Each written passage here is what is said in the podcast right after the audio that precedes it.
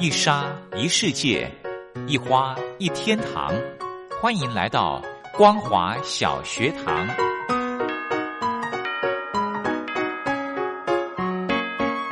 让我们一起学习，一起分享光华小学堂。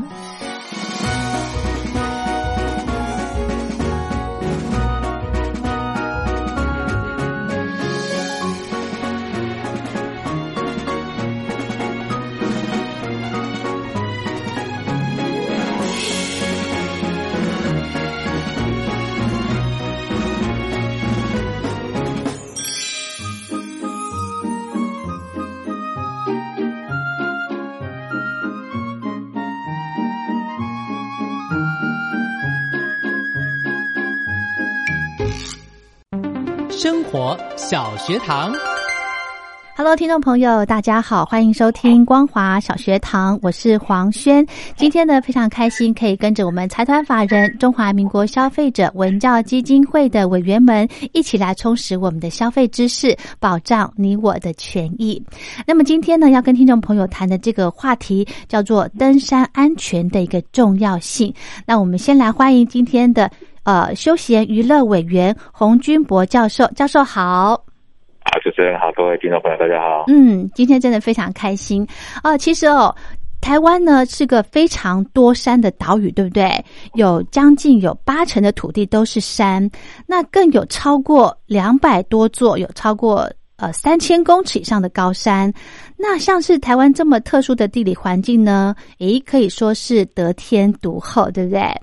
那么这么几年呢，有越来越多的朋友喜欢登山活动。那像是在假日的时候呢，也可以看到很多人选择走入户外来体验大自然的山林之美。可是遗憾的是哦，随着登山践行活动的越来越热门，像是这些山遇事故啊、山难事件，也都呃越来越频繁的发生。那么呃，我们可以从过去的山难搜救的历史可以看到。每一次的搜救任务呢，也都必须要动员庞大的人力还有资源，而且又受限天候跟地势的因素嘛，所以有时候呢，呃，还是用遗憾来收场哦。所以呢，我想请教教授，我们在喜欢登山的这些朋友呢，究竟要注意的事项有哪些啊？好，我想喜欢登山的朋友，嗯，第一个当然就是事前的准备嘛，哈。嗯，第一个你的装备的准备是，第二个就是你的体能的培训，因为毕竟有一些如果说一般比较小、比较属于那种焦山，就是这种一般民众可以走，行，那当然还好。嗯，但是如果说要去走比较可能已经往百越去走了，或者说是类似接近百越的这种程度的话，嗯，那一些体能的训练可能就事先的准备不能不能减少。哦，第二个当然就是装备的准备，你的你要走不同的山岳，可能有不同的。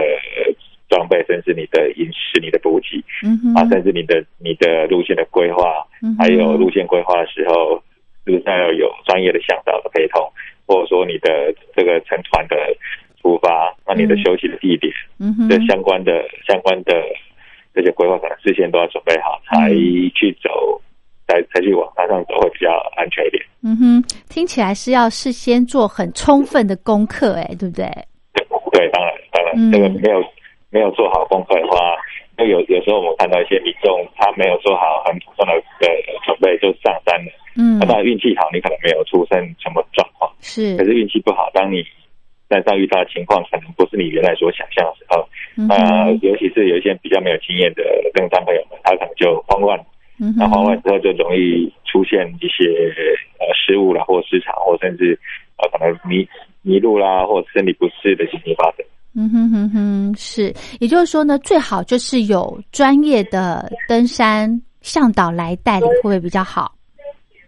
嗯，应该是这么说哈，就有一些路线可能是人比较多，或是已经他的路线比较清楚的话，哦，那不见得说一定要有专业的登山向导，但是我们呼吁的是，去登大山一定要。结伴，不要不要自己一个人去，那也不要想说尝试去做单工，因为其实没有事先的规划，嗯是蛮危险的。嗯那有当然有一些比较难走的路线，甚至一些比较陌生的路线，就建议一定要有专业登山向导，或者说像我们有一些是登山社团，嗯，那这些登山社团里面其实会有蛮多的呃专业的人，啊，他可能不见得有向导的证证嘛，哈，他不见得有有向导的资格，可是他其实已经有相当专业或相当丰富的经验，那也建议务必有这些呃其他的有经验丰富的这些登山朋友陪同会比较安全一点。是，刚刚呢，教授有提到说，呃，登山前的体能训练很重要哦。那我们要做怎么样体能训练呢？一般来讲，我们在尤其在做登比较高的山的时候，是因为我们怕我们的身体适应或体力不够嘛，哈。嗯。那我们体能训练当然平常的日常跑跑步啦，哈，或者是去做比较快快走了。那第二个是我们在登这些山之前，当然循序渐进，不要一次就去攻这种难度比较高的山。哦。那种比较高度比较低一点啊，高度比较低一点，或者说它的难度比较低一点的山来走。嗯。那这些山原则上它就难度没有那么高，那你事先的。准备当然可以说不用到像一登登大山那么的全面，但是至少就是先来透过登这些比较比较矮的哦比较简单的山来先培养你的体能。那也要做负重的训练，因为有一些大山的话，你可能要背装备上去。那你贸然的贸然，如果说你之前没有经过训练的话，你就背那么多东西上去，你可能走到一半受不了，你的体力就已经消耗完了。哦，这个是产生一些状况了哈。所以有时候我们在做的时候也会先做走比较简单的山，但是先做负重的训练，啊，然后再做体能训练，这也是一些我们比较简单的一个训练的方式。嗯，那如果想要去登山的话，这个体能训练多久就要来做一个锻炼啦？登山前大概半年吗？需要吗？这个倒是没有一定的标准，因为毕竟每一个人的身体状况不太一样。是。那我们是建议至少三到六个月之前就开始去去开始去热身嘛。我们讲另外一个角度是，好像我们运动热身一样。嗯。在几个月前就开始去走走小山，哦，让习惯一下。嗯。当你当你真正确定要去挑战比较大的山的时候，大山的时候，比较高的山的时候，你比你原来登的山稍微难度高一点的话，你可能就比较能够负担了。嗯。好，那至于是。几个月前，我建议至少也要两三个月以前就开始做做比较密集性的训练。嗯哼哼哼，也就是说呢，可以先从呃这个海拔不那么高的小山开始锻炼起脚程，对不对？对，还有负重哦，还有负重，对，还有负重。对，因为我们常常看到登山的朋友呢，后面都背了个半个人高的行李嘞。啊，是啊，嗯，对，因为有一些。有一些山，你可能要不是一天就可以来回嘛，尤其是难度比较高的山，呃，高度比较高的山，嗯，那你可能要两天甚至到三天。那你两天到三天，你一定要有装备，甚至有有的还会在野地里面过过夜嘛，哈，那你这些相关的设备你都要背上去。哇，好难想象哦。好，那体能的这个训练是非常重要的，还有天后的状况呢，我们可以来怎么掌握呢？好，那这个天后状况其实也是一般我们呃我们的登山爱好者比较容易疏忽的地方，因为有时候我们在山下也觉得天气很好，对，好的天气很好，然后去到山上，突然它温度就降低了，哈，这个可能还是只有温度而已。嗯，那有时候你可能我们出发的时候，可能当时是万里无云，天气非常好，嗯，可是你如果来回是两三天的话，你可能到山上遇到一些气流啊、封面啊，甚至台风来的时候，它的外围环流哦，当然台风来就不要上去嘛。哦，是。有时候外围环流提早到的时候，也会影响到风雨。山上，嗯，对对对，会会有风雨。嗯，那山上的气候其实多变。嗯，所以在气候的研判上面，是建议我们登山的爱好者一定要先先看好所有的气象。嗯，在两天三天，你的整个行程的这段时间呢，会不会有异常的天候状况？如果有异常的话，那就真的建议。做好替代方案，或者说甚至就是延延后嘛，因为山永远都在，山不会跑掉啊。对，不要冒险哦。对，是的，因为我们看到很多的例子，就是你你上到山上，可能因为浓雾啦或大雾啦，甚至好甚至大大雨，那产生的产生的整个呃，你可能会湿滑，甚至会崩塌。那这个都是意外状况嘛？可是你事先很难，其实很难去掌控的。是是是，很多未知的状况会可能会发生，对不对？对，没错。所以我们在行进之中呢，就是你在登山的过程中，有没有什么要特别注意的？啊，在登山的过程中，我们我们。第一个当然就是路线的注意嘛。我们的路线，我建议我们的朋友们在在这，因为毕竟现在的一些登山的讯息，嗯，蛮丰丰富的，有一些是已经去爬过。假设你想走路线，嗯，很多我们的登山的前辈们都已经去走过，他们都会把这些路线，甚至中途会记会要注意的地方，都已经抛抛在网络上面了。哦，除非对，除非你去挑战一个没有人走过的山，大概我想。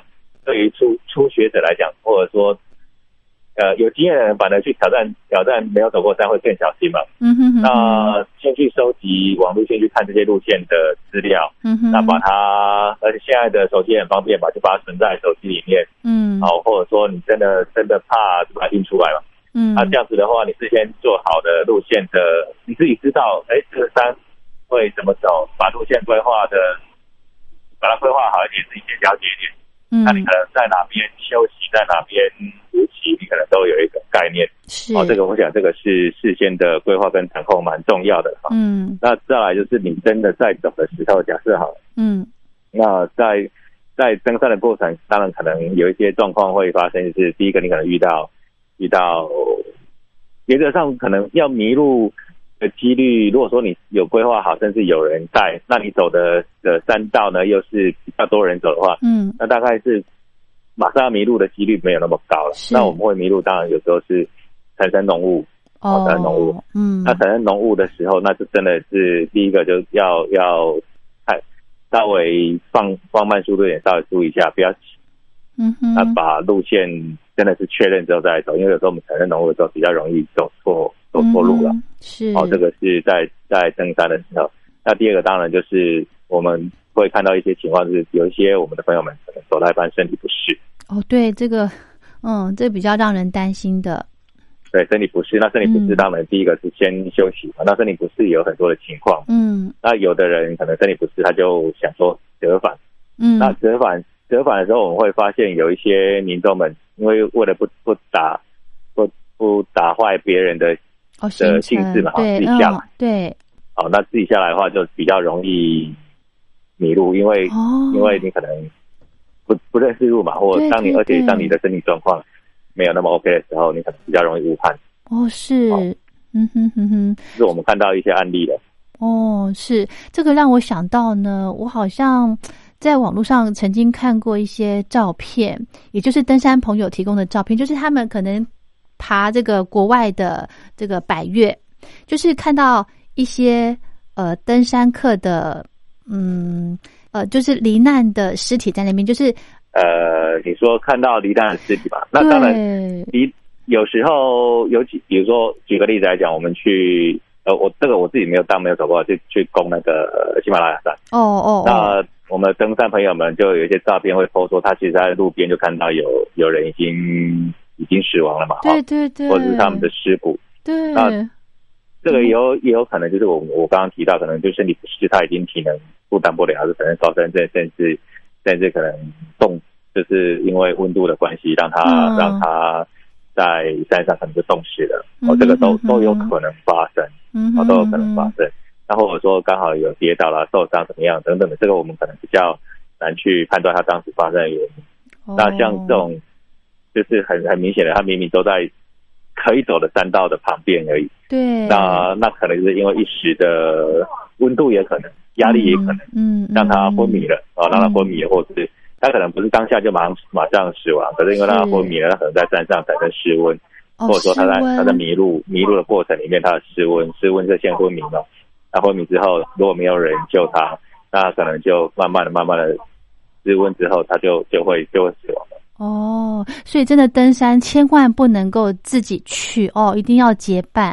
啊，原则上我们建议一定要结伴，对，一定要结伴单独上去。嗯，还有呢，刚刚提到说，就是登山哦，最怕迷路了，对不对？因为山都长得一样，对不对？可以在上面用手机导航吗？呃，手机导航的话，其实。我们的经验在山道里面手机导航没有那么的清楚。那这些这些图资业者们，他可能会针对都会区或针对一一般民众比较常去的地方，他的投资的收集跟更新会比较精确一点。嗯。那所以在身上你用手机导航，你可能越导越越越越严重。那我们有时候会用一些比较精准的那个的设备，比如说像呃，不要装品牌好了，像有的有的有的手机去装这种，或或者手表，嗯，去装这种跟山山道有关系的这个路径。哦，啊，有 GPS 的话，那去记录一下你的你的那个走的路径，可能会比较好一点，就知道说自己刚刚有走过哪些路。嗯哼，那是不是在绕圈圈、原地绕圈圈？哦，或者说大概现在大概在什么位置？嗯哼，什么样的高度，这样会比较精确一点。嗯哼，像我们知道以前之以前登山就是用纸本的地图搭配什么指北针这样子，现在就不需要了吧？啊，原则上不用，因为嗯，地图你也没有办法带的那么细嘛，哈。是那指北针，指北针当然也是可以带着。那我们现在的很多的的包含运动的，像手表啦，对，或者手机，嗯，都有相关的图纸或相关的相关的那个 GPS 的定位，反而更精准一点。嗯，我觉得这个通讯设备很重要，哎，对不对？很重要，很重要。可是如果我们爬高山，这个讯号是是会有的吗？嗯，通讯讯号可能没有。哦，通讯讯号有一些，因为我们的手机，就是我指的是电话了哈，对对对，嗯，因为电话跟网络信号需要靠基地台嘛。对，基地台。那高山上可能没有没有基地台。是。那不过就比如说 GPS 信号，嗯嗯嗯。请选失败，请再试一次。GPS 信号，GPS 信号一定有。嗯，哦是哦。哦，GPS 对 GPS 信号一定有，所以 GPS 信号，因为你在 GPS 靠的是卫星哦，卫星哦。对，嗯。那你在山上，其实山上很空旷，嗯，所以 GPS 讯号，除非你那个地方刚好是 GPS 的，就是它卫星的一个比较信号比较弱的地方，要不然的话，原则上是可以收到讯号的。嗯哼哼哼，OK，好，体能很重要，天后的状况很重要，在山上呢又担心迷路，所以这个呃这个事前的计划哦一定要安排的好，一定要准备的很清楚。好，那如果万一真的我们在登山的时候，诶，身体发生不适，或有一些或是有一些呃山难的状况，我们可以怎么样来做紧急应变处理啊？好，我们先讲一下，就是一比较常、最最常遇到的情形，当然就是可能是有些民众人高山症嘛。哦，高山症，对，那高山症的产生原因当然有可能很多，那可能跟你身体，这这个不见得说身体越强强壮的人就不见就不会有高山症，这跟你的当时第一个个人的的身体的特质，还有当时的体能状况。有关系，所以不见得说身体很强壮的人就不会高山症，这不不不代表一定是这样子。那那有时候我们发现高山症，高山症的话，那你如果你觉得当你觉得有点像晕车的感觉，啊，就是有些头晕啊，啊，比较喘不过气来啦，哦，那甚至有一点想吐啦，有点像晕车的感觉的话，可能就有轻微的高山症了。好，那那如果遇到这种情形的话，我们就建议你当下就先。停下休息，甚至喝喝个水啦，喝个温开水啦，吃个东西休息一下，嗯，让你的身体先适应一下当地的这个空气的这个稀薄的程度，因为山上的空气会造成你的血氧比较低嘛，哈，哦，那先适应一下你的当地的环境，包含这个高度，包含这个气压，包含这个氧气的浓度，你适应好了，当你的你的症状已经比较没有的时候，再往上走啊，因为。越往上一定会越正正常来说，越往上你的空气的的那个浓度越低嘛。哦，你的所以先就是如果这种情况的时候，先休息一段时间，是没有状况了再往上走。那如果真的没办法改善的话，嗯，那就不要走了，就就下来了。哦，这不要不要冒这个险。哦，OK。哼哼哼哼，对，真的，我真的觉得哦，这个登高山哦，看起来是非常轻松、很开心的一件事情。但是呢，如果碰到一些状况，然后呃没有办法好好的处理的话，哎，真的会怕会发生一些遗憾的事情哦。对，嗯，那第二种刚刚提到，第一种当然就是你得可能这种身体不适嘛，第二种就是真的是受伤。哦，因为山上毕竟在户外，你可能跌倒啦、滑倒啦，对，哦，相关的或者说其他的更不适的不，已经不不不好走的时候，嗯，那这我刚刚建议的嘛，你最至少有人结伴同行，嗯，就赶快打求救电话，或者说请你的同伴就真的协助你慢慢的下山，嗯，然后真的慢慢下来，就有这种情形的话。那如果真的没办法下山，那当然就要就要求救了。是哦，那就就就求救，所以有人跟着你一起走，真的蛮重要。嗯哼哼，诶，那我想请教教授啊，如果我们像这些喜欢登山的朋友到山上遇到了一些状况，那我们那个求救就是会有呃直升机来来接人嘛，对不对？那这些是需要付费的，对不对？嗯，原则上，这其实需不需要付费，可能看发生的一些原因了哈。哦，那也不是说你所有求救点直升机都可以着，都可以都可以那个着陆啊。因为有时候直升机要下降的话，可能要很多的很多地形条件符合，它才可能下降或下降到一定的高度。哦，那如果你受伤，你这个需要人家协助地点，直升机没有下降的话，它还是必须靠人力来帮你扛出去。哇，啊，耗人力，因为直升机不是所有的直所有的，因为山山坡地可能地区不平，不是所有直升机都可以下降的。对，那有时候是用吊挂的方式，那吊挂更危险啊，吊挂也其实也很危险。哦，所以不是所有的，而有有时候有人受伤的时候也不适合做吊挂，因为可能会让你的伤势更严重。哦，是。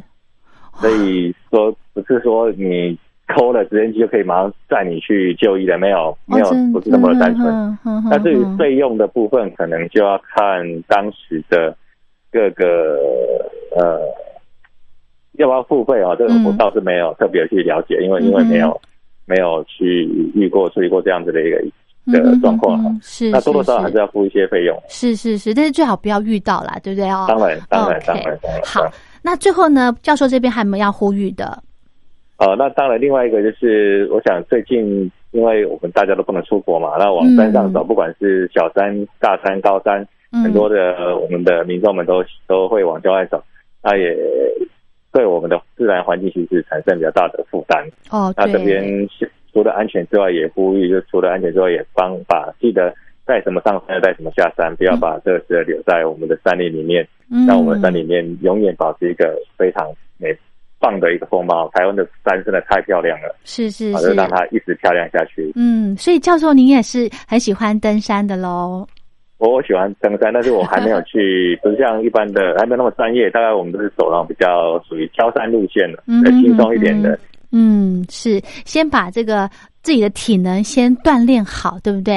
哎，对对，有机会觉得哎被就是自己评估过体能状况，然后呢又把行程可以登山的路径都安排好了之后，可以慢慢的来朝高度高一些些的山来做挑战哦。嗯，好，其实呢，这个登山活动呢，真的是呃非常棒的一个户外活动。那就像刚刚教授提到的，您带什么上山，就要带什么东西下山，垃圾不落地，山林归山林，不要带走任何山林的。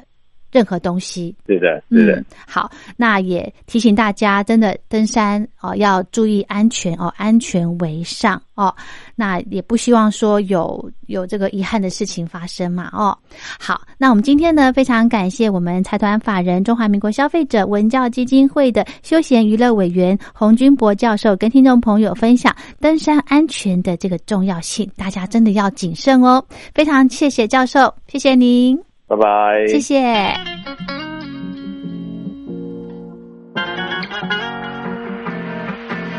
I want you, my baby，你美的。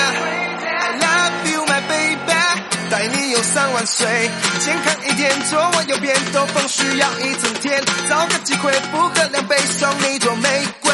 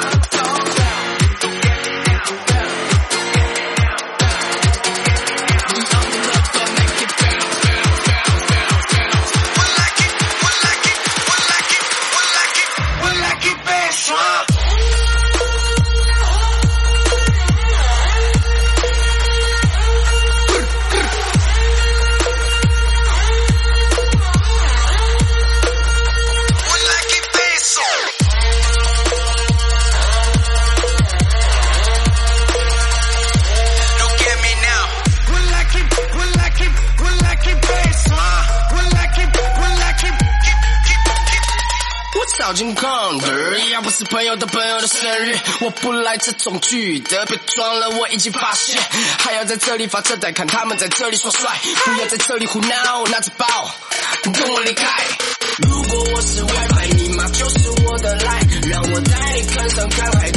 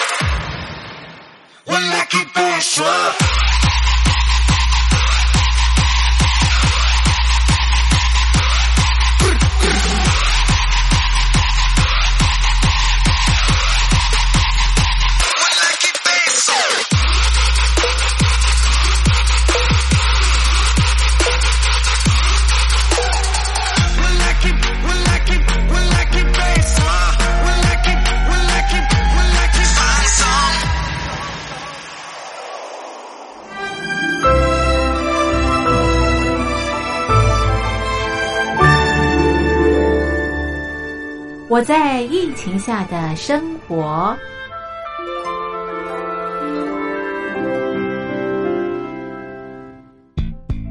三十六点一度，很健康。哇！COVID-19 新冠肺炎在全球蔓延后，量体温成为日常，走到哪量到哪。还有啊，戴口罩也是生活必备，没戴口罩寸步难行。哦。非常时期，能不要出门就不要出门，在家办公最安全。三餐买外送，购物到线上，尽量避免跟人接触。非得出门也要与人保持距离，小心再小心。回家后一定要勤洗手。啊，反正心里怎么说呢，也有点紧张。病情现在这么严重，心里总有点恐慌的。回去以后赶快的就，就是。洗仔细的点儿，哎，洗彻底的点儿。而现在没有健康码核酸检测，在大陆哪儿都去不了。出国旅游更是想都别想。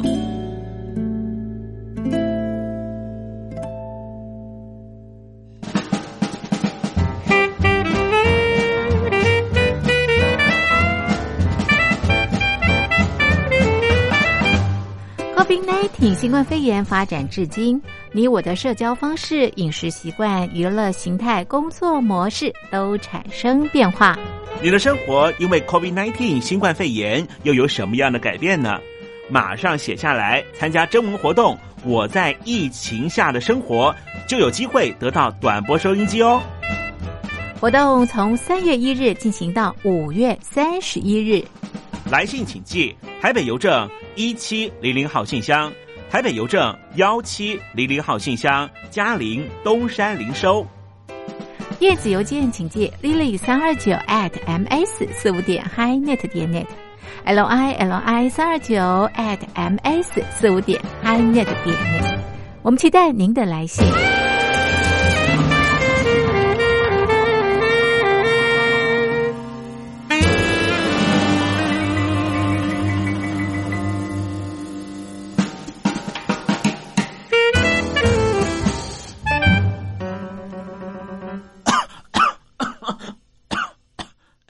哎，别害怕，我我没有染病啊，我只是喉咙痒痒的。